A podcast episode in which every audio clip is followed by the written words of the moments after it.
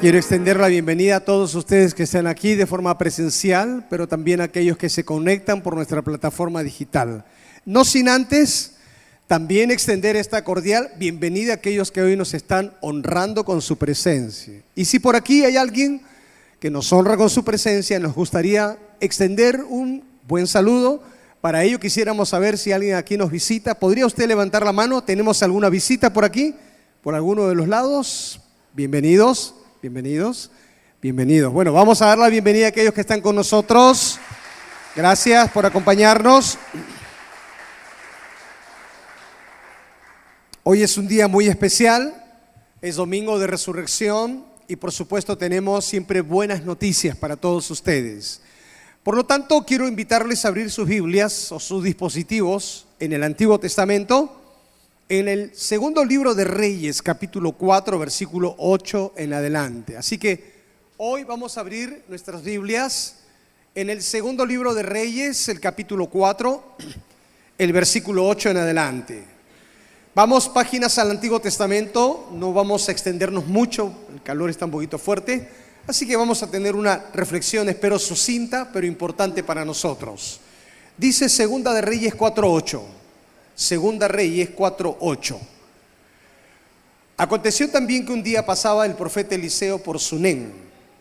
Había allí una mujer importante que le invitaba insistentemente a que comiese.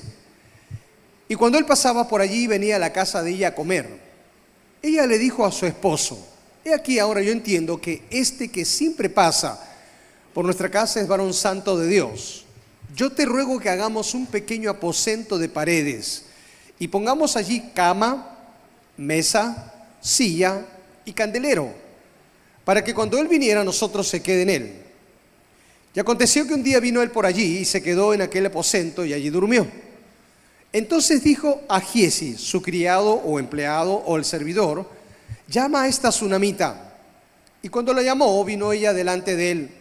Dijo él entonces a Giesi, dile, he aquí tú has estado solícita por nosotros con todo este esmero. ¿Qué quieres que haga por ti? ¿Necesitas que hable por ti el rey o el general del ejército? Ella respondió, yo habito en medio de mi pueblo. Él dijo, ¿qué haremos por ella? Y Giesi respondió, ella no tiene hijo y su marido es viejo. Dijo entonces, llámala.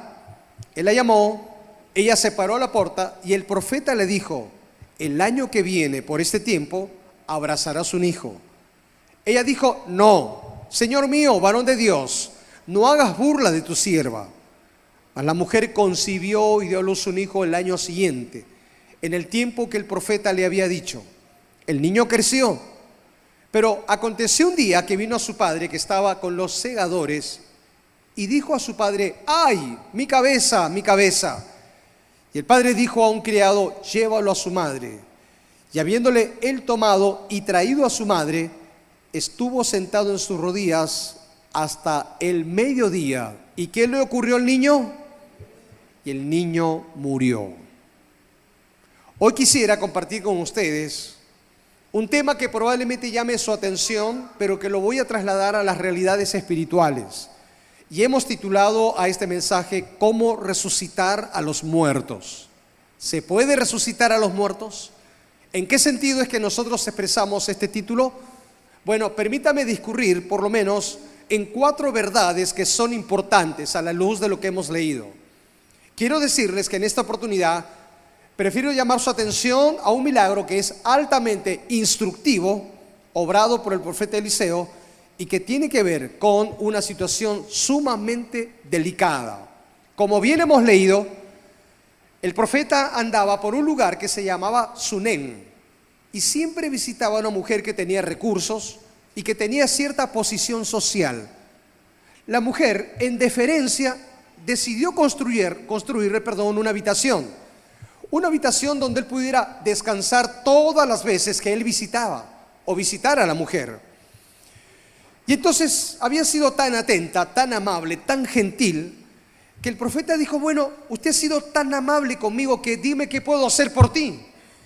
Y dentro de las idas y venidas, él descubre que la mujer no tenía hijos, al parecer era estéril, y el esposo ya era un hombre entrado en años y no podía engendrar.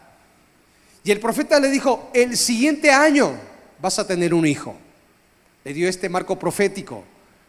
Y como ocurre al siguiente año, bueno, la mujer queda embarazada, concibe y tiene a su niño. La historia discurre diciendo que el niño crece. No sabemos qué edad tenía, pero había crecido. Podemos imaginar un niño que de a paso va creciendo a través del tiempo y la edad corre, juguetea, sonríe, hace travesuras, estaba en el campo donde el papá trabajaba, etcétera, etcétera. Hasta que de pronto en uno de esos momentos y de forma inimaginable ocurre lo inesperado. La tragedia iba a tocar lo profundo de las entrañas de esta mamá y de este papá. De pronto el niño comenzó a tocarse la cabeza fuertemente con un profundo sentido de impotencia. ¡Ay, mi cabeza, mi cabeza! Y comenzó a tocarse la cabeza y gritar, mi cabeza. No se sabe qué tenía en ese momento, pero era evidente que algo delicado estaba suscitándose en la salud de este niño. Cuando el padre escucha el grito ensordecedor, llama al criado y le dice, llévalo donde la mamá para que la mamá sepa qué está ocurriendo. Y la historia dice que cuando llega allí donde está la mamá, seguramente la mamá lo sienta sobre sus rodillas. Trata de calmarlo. Al mediodía, una vez más, la amargura, la angustia y el dolor tocó a esta mamá. Ese niño que en algún momento corría, ese niño que en algún momento mostraba alegría, ese niño que era la alegría del corazón de papá y mamá, ahora veía a la madre cómo se apagaba la vida. Al punto tal entonces que cuando llegó el mediodía, el cuerpo del niño quedó inerte y la muerte lo había tocado profundamente. Y cuando llega esta situación tan dura y tan triste, uno no sabe qué hacer, como esta mamá. Lo único que atinó fue dejarlo en el lugar que había construido, donde allí descansaba el profeta, para dejarlo e ir allí donde estaba el profeta y mostrar su amargura, su tristeza y su profundo dolor. Era la cruda y la triste realidad de la muerte que había tocado esta familia. Y de eso les hablaré, precisamente de lo que significa la realidad de la muerte no solo física, sino espiritual. Porque lo primero que tenemos que reconocer es precisamente esta verdad conocida como la muerte espiritual. Si bien es cierto, el profeta estaba ocupándose de un niño muerto, de muerte natural, vale decir, no es para menos que nosotros tengamos que enfrentar lo que se conoce como la muerte espiritual, que tiene que ver con la ruina total del ser humano, porque la Biblia nos habla de la muerte desde todos los ángulos, desde todos sus aspectos, desde distintos panoramas. Se nos habla de la muerte física, pero también de la muerte espiritual, y se nos habla de la muerte eterna o la segunda muerte. Y es así que tenemos que hacernos una pregunta, ¿y cómo es que ingresa la muerte espiritual al mundo? La respuesta la encontramos en las primeras páginas de la Biblia, en el libro de Génesis capítulo 2, cuando Dios forma a hombre y mujer conforme a su imagen y semejanza. Y todos conocemos la historia en el momento en que Dios le dice, bueno, de todo árbol ustedes pueden comer, pero del que está aquí no. Ustedes no pueden cruzar la línea, porque el día que ustedes decidan comer de lo que está aquí, ¿qué les ocurrirá? Ustedes morirán. Y todos conocemos el desacato y la desobediencia de la primera pareja. Luego de la advertencia y por supuesto de la desobediencia, llegó la consecuencia devastadora. De tal manera entonces que cuando el hombre y la mujer deciden desobedecer por voluntad propia a Dios, desde ese primer momento no solamente encontramos la transgresión a un mandamiento, sino que ingresa la muerte, la muerte física, el deterioro corporal, este cuerpo que acabará en corrupción, pero también ingresó la muerte espiritual, porque el hombre se separó totalmente de Dios. Es entonces que la Biblia dice que en Adán todos nosotros somos pecadores y que la paga del pecado es es la muerte. No solamente llegó a Adán, sino que en Adán, cabeza representativa de la humanidad, llegó a todos nosotros. Cada persona que nace en este mundo, nace muerto, espiritualmente hablando. Vacío de la verdadera vida espiritual e insensible a la voluntad y a la persona de Dios. Y la Biblia es tan clara porque la Biblia presenta cuadros que hoy debemos entender y que tenemos que reconocer al punto tal que el apóstol Pablo en el capítulo 2 del libro a los Efesios dice que nosotros estamos muertos en nuestros delitos y pecados, que seguimos la corriente de este mundo andando o practicando el pecado como un estilo de vida, no andando en la voluntad de Dios, sino siguiendo la corriente de un mundo hostil y caído con relación a Dios. Por lo tanto, dice más en la Biblia que no solamente el ser humano nace muerto, físicamente tiene vida, pero espiritualmente nace, nace muerto. Vive conforme al príncipe de la potestad del aire, el espíritu que ahora opera en los hijos de desobediencia. Y por causa del pecado, entonces, esta humanidad caída vive en el deterioro, en los deseos de su carne y por supuesto como esclavo del diablo. Y dice más el apóstol Pablo en el libro de Efesios capítulo 2 versículo 3, el hombre se ha constituido en un hijo de ira. La ira de Dios está sobre la humanidad. La indignación de Dios está sobre el ser humano que camina de espaldas a Dios. De allí que el Salmo 7:11 dice que Dios está enojado, airado contra el pecador todos los días. Todos los días. Eliseo se está confrontando con la realidad de la muerte de un niño, físicamente hablando, pero nosotros no podemos estar ajenos a la realidad de la muerte espiritual. Todo ser humano que camina a expensas de Dios, a espaldas de Dios, está una vez más caminando en un estado de muerte espiritual. En el libro de Hechos capítulo 26, versículo 18, el apóstol Pablo grafica con tres verdades la realidad de quienes están muertos espirituales. Hechos 26, 18. Número uno, todo ser humano nace ciego espiritualmente.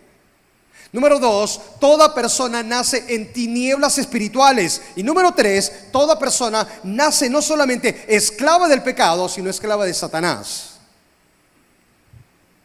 Hoy tenemos que tomar conciencia de esto.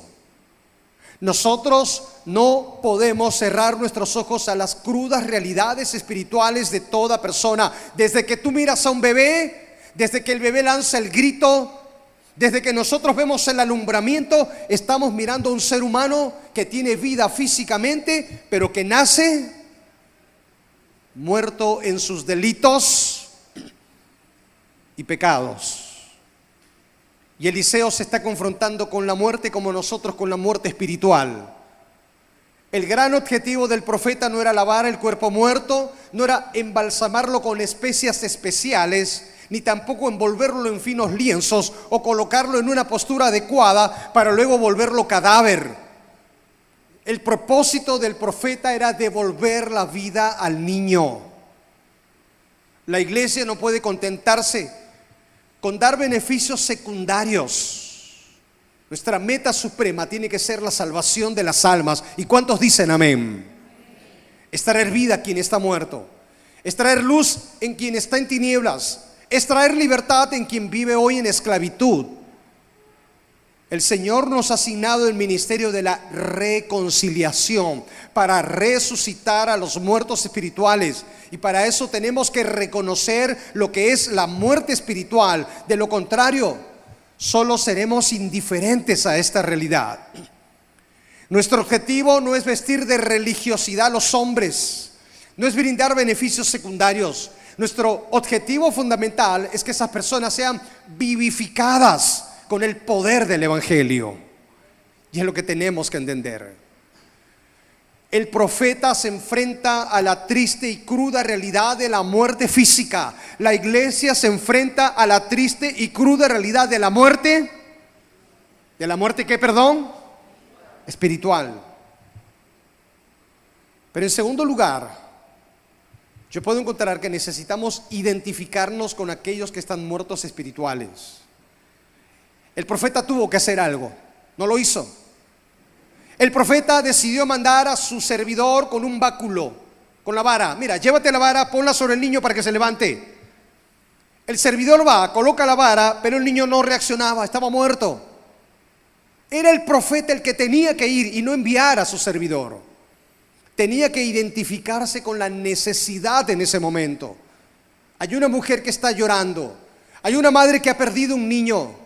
Hay una situación que ha provocado amargura sección, preguntas que van y vienen, pero el profeta no va.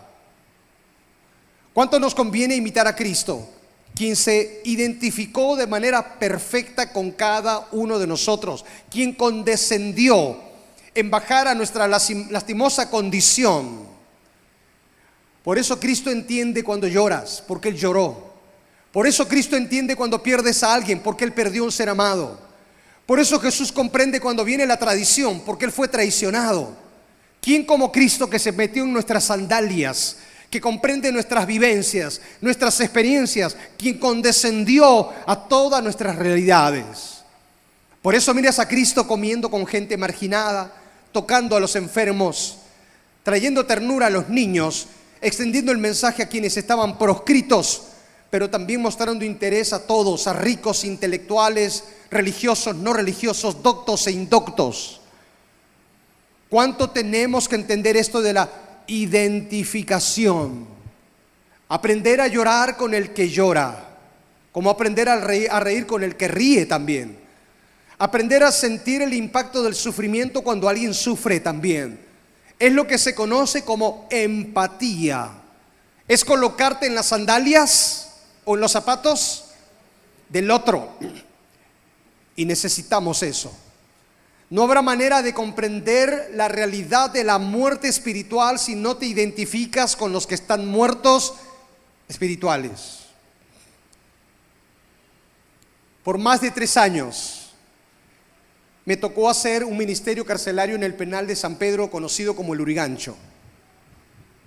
Tres años. Todos los viernes estaba allí cada viernes para enseñar el mensaje, para instruir en la palabra, todos los viernes. En esos momentos no había la movilidad que quizá hoy puede existir, pero así me iba desde un lugar hacia otro, de un extremo hacia otro. Hasta que de pronto me dijeron, pastor, ¿usted quiere ir a La Pampa? Yo no sabía que era La Pampa. Pero usted tiene que saber que allí hay capas sociales. La gente vive de distintas maneras, desde los que pueden tener hasta, lo hasta aquellos que están en el suelo literalmente. Cuando me explicaron lo que era la pampa, yo dije, yo quiero ir, porque quise entender y comprender quiénes vivían en la pampa. Cuando llegué, el panorama era ensordecedor. Lo primero que vi, que me asombró, que me impactó, fue ver a un muchacho hurgando entre la basura, buscando algo que comer. De pronto, mientras lo observaba, encontrando algo que comer, colocó todo en una lata de atún. Sacó una caja de fósforo y encendió fuego. Y en esa lata de atún donde había encontrado algo que comer, comenzó a calentar para luego ver cómo comía lo que había encontrado en el basural. Me invitaron a ir al lugar donde ellos estaban hacinados era un cuadro y una realidad totalmente inhumana. No hubiera entendido la condición si es que yo no hubiera ido a ese lugar, si yo no les hubiera visitado. Tocó tan profundamente mi corazón que en los días posteriores, el primer lugar a donde yo llegaba era La Pampa. Ese día y los días posteriores, comencé a juntar bolsas de alimentos Comencé a llevar víveres, comencé a llevar algo de ropa. El Señor me enseñó una verdad. Si no logras identificarte con aquellos que están en el dolor y en el sufrimiento, no sentirás ni el dolor ni el sufrimiento de ellos. Ese día el Señor me dio el principio de identificación. Aprender a llorar con el que llora y a sufrir con el que sufre. Aprender a entender el estado real de los muertos espirituales que esperan una vez más que les llevemos siquiera una palabra de esperanza. Necesitamos identificarnos con los que sufren, pero necesitamos identificarnos con los que están en esta triste y cruda realidad de lo que se conoce como muerte espiritual. Pero quiero que note un tercer elemento importante. No solo tenemos que reconocer aquellos que están en un estado de muerte espiritual, no solo tenemos que ir a ellos identificándonos en sus crudas realidades, sino en tercer lugar, tenemos que orar por aquellos que están muertos espiritualmente hasta que haya la resurrección en ellos. El profeta ahora está concentrado en su obra con todo su corazón. ¿Y sabe lo que ocurre aquí? Cuando el profeta mira el cuerpo inerte del niño, está muerto el niño, se acerca, dice que cerró el cuarto donde estaba allí el niño y él, cerró el aposento y luego de cerrar, dice, oró al Señor. Y la pregunta es, ¿y por qué oró? ¿Para qué oró? Sabía que había una necesidad. El secreto para resucitar a los muertos espirituales radica en la poderosa súplica de aquellos que oran para que Dios traiga vida. ¿Qué está haciendo el profeta frente a un niño muerto? Está orando. Traslademos esto a la realidad espiritual. ¿Qué vamos a hacer nosotros frente a aquellos que están muertos espiritualmente? Necesitamos orar. Necesitamos suplicar.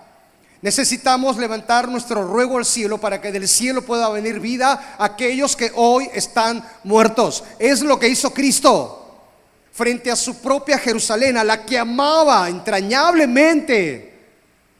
Él está orando. Él está derramando lágrimas. Jerusalén, Jerusalén, tantas veces te quise juntar como la gallina sus polluelos, pero no quisiste. Él está orando. Él está levantando su clamor compasivo por su Jerusalén. Cuando miramos a la iglesia del primer siglo en el libro de Hechos capítulo 4 versículo 29, están orando. Sí, están predicando el Evangelio, pero están orando. Oh Dios, concede a tus siervos que con todo de nuevo hablen tu palabra y mientras extiendes tu mano para que se hagan señales y prodigios y sanidades, en el santo nombre de Cristo, oh Dios, extiende tu mano. Y todos fueron llenos del Espíritu Santo. Pablo dice en segunda de Tesalonicenses 3:1, hermano, oren para que la palabra de Dios corra y sea glorificada. Queremos que los sepulcros se abran, Queremos que los lienzos caigan de aquellos que están en un estado de mortandad.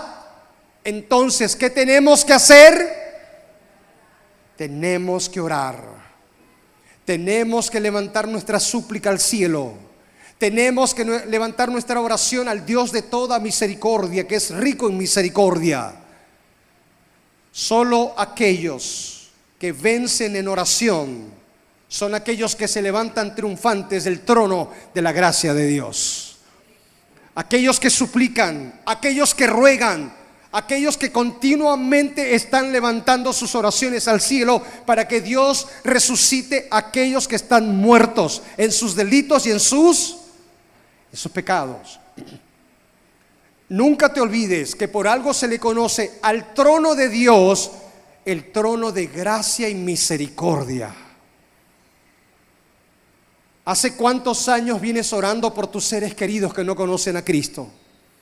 ¿Hace cuánto tiempo vienes levantando tu súplica al cielo por aquellos que están muertos espiritualmente en tu entorno? ¿Hace cuánto tiempo? No te levantes hasta que triunfes en el nombre de Cristo. Hasta que la bendición del Señor llegue por aquellos por los cuales tú estás orando y clamando al Señor. Número uno, reconozcamos la muerte espiritual. Número dos, identifiquémonos con aquellos que están muertos espirituales. Número tres, levantemos nuestras oraciones para que una resurrección espiritual venga sobre ellos. Y número cuatro, el Señor quiere hacer de ti un instrumento de resurrección. ¿Un instrumento de qué, perdón? De resurrección. Quiero que usted aprecie el texto. Allí está el profeta, allí está el niño tendido. Y de pronto entonces el profeta se tiende sobre él. Y lo maravilloso del texto es que cuando dice que se tiende sobre él, lo envuelve con su calor. Ese es el calor que comenzó a dar vida al niño. no era el calor del profeta, era el calor del cielo que llegaba al niño. Porque cuántos, como el estado del niño, ese estado de frialdad, cuántas personas están en la misma condición. Personas que viven en un estado de frialdad. Frialdad porque no tienen calor de hogar. Frialdad porque no hay profundo amor. Frialdad porque no hay calor de comunicación. Frialdad porque no hay calor de una vida que tenga razón de ser. No hay sentido para la vida frialdad en todo el sentido de la palabra. Sí, frialdad por el abandono, frialdad por el quebranto, frialdad porque viven a expensas de Dios y necesitan el calor de Dios, el calor que viene del cielo, el calor que viene de lo alto. De tal manera entonces que nosotros encontramos que cuando el profeta lo envuelve con el calor que venía de Dios, Dice que el niño estornudó siete veces y sus ojos se abrieron grandemente. Yo imagino al profeta mirando los ojos del niño, no sé si serían azules, marrones, pardos, negros, no lo sé, pero serían ojos maravillosos. Porque solo Dios puede abrir los ojos de aquellos que han estado ciegos. Porque solo Dios puede abrir los ojos de aquellos que están muertos en sus delitos y pecados. Son los milagros que Dios hace. Y yo digo amén. Solo Dios puede abrir esos ojos para transformar y para cambiar. Usted puede ser parte de un gran milagro de resurrección en otros si usted decide asumir el ministerio de la reconciliación. El gran problema de la iglesia de nuestros tiempos, ¿sabe cuál es? La indiferencia de la iglesia. El estado de frialdad de muchos cristianos hemos perdido perspectiva de las crudas realidades espirituales. Hemos dejado de darnos cuenta que ya muchos fuera, allí afuera hay muchos que están muertos. Los cementerios no solamente se están llenando de personas que parten físicamente, los cementerios se están llenando de hombres y mujeres que parten a una eternidad sin Dios. Y la pregunta es, ¿dónde está la iglesia de Cristo frente al estado de muerte espiritual? Porque entonces llegará el día en que Dios demandará de la iglesia estas responsabilidades, esta misión y este deber. Porque la iglesia no puede ser cómplice de ninguna manera de lo que significa este estado de muerte espiritual. Estamos en esta semana denominada Semana Santa y tiene que convertirse en la oportunidad de seguir hablando de Cristo. Tiene que seguir siendo la puerta abierta para que otros escuchen las buenas noticias. Y qué bueno que hoy a las seis de la tarde tenemos la oportunidad de ver una gran obra teatral, un espacio donde usted puede venir, pero también puede invitar, para que juntos podamos cumplir el objetivo del profeta Eliseo, traer vida a aquellos que están muertos a través del Evangelio que es poder de Dios. Quiera Dios que la iglesia de Cristo provoque el cántico de los ángeles. Y quiera Dios que la iglesia de Cristo sea testigo de que hoy y cada día nuevos nombres se escriben allí en el libro de la vida. Por aquellos que pasan de oscuridad a luz aquellos que dejan la esclavitud a la libertad y aquellos entonces que dejan la muerte para asumir la vida que solo Cristo puede obedecer. La pregunta es, ¿y qué de ti, hermano, hermana? ¿Hace cuánto tiempo no predicas a Cristo? ¿Hace cuánto tiempo no abres tus labios para decir que realmente eres seguidor y discípulo de Jesús? Si realmente crees en el Evangelio de Cristo, tu fe tiene que ser consecuente con el hecho de propagar, porque no podemos llamarnos cristianos si no propagamos el Evangelio, porque sería inconsecuente, porque los cristianos propagan su fe donde van. Y de allí entonces la pregunta importante, ¿y qué de nosotros? ¿Estamos predicando a Cristo a tiempo y fuera de tiempo?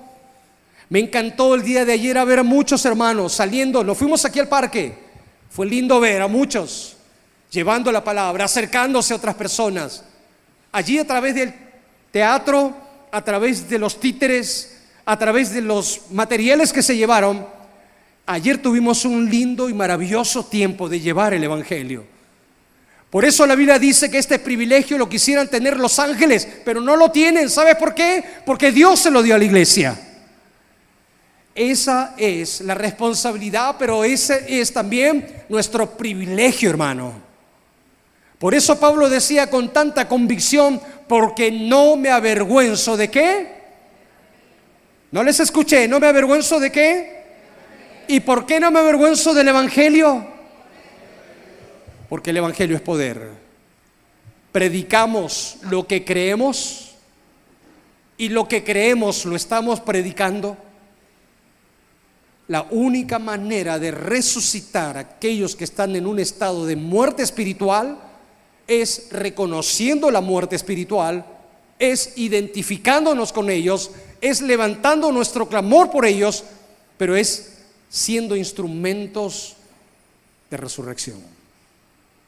Oremos un momento. Padre, gracias por tu palabra.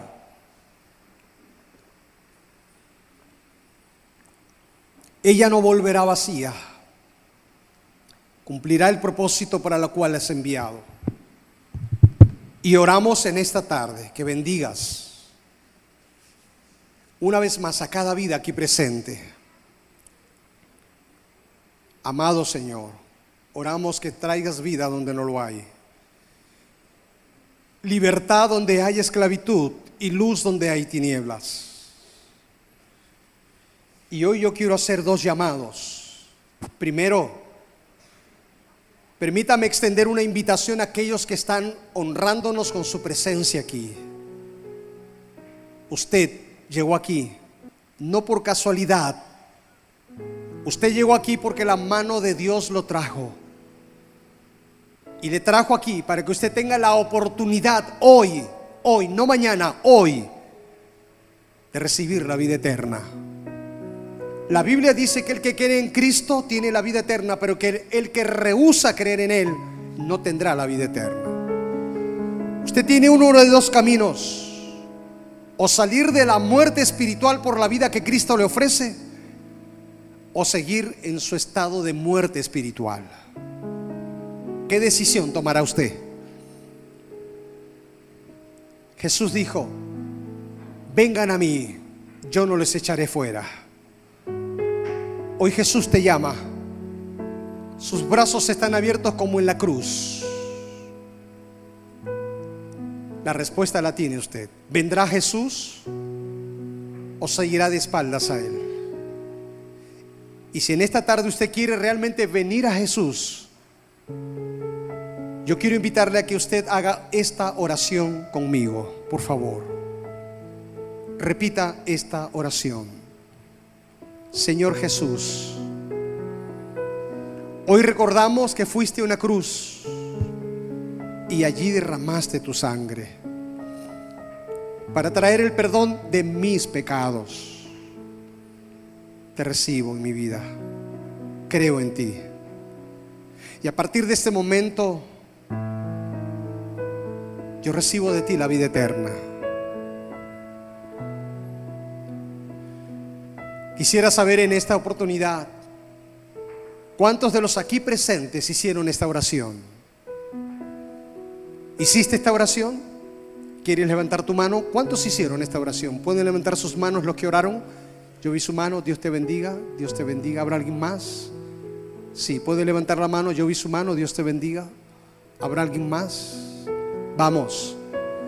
Dios te bendiga. No, no se vaya de este lugar sabiendo que usted vive la muerte espiritual.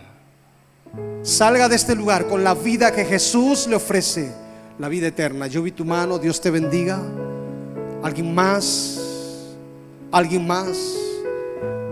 Yo vi tu mano, Dios te bendiga. Porque para eso vino Cristo, para traer vida, vida eterna, vida abundante, vida verdadera. ¿Habrá alguien más? ¿Quieres levantar tu mano? ¿Habrá alguien más? Todos orando, todos con las cabezas inclinadas, por favor. Yo quiero orar por ustedes que levantaron sus manos.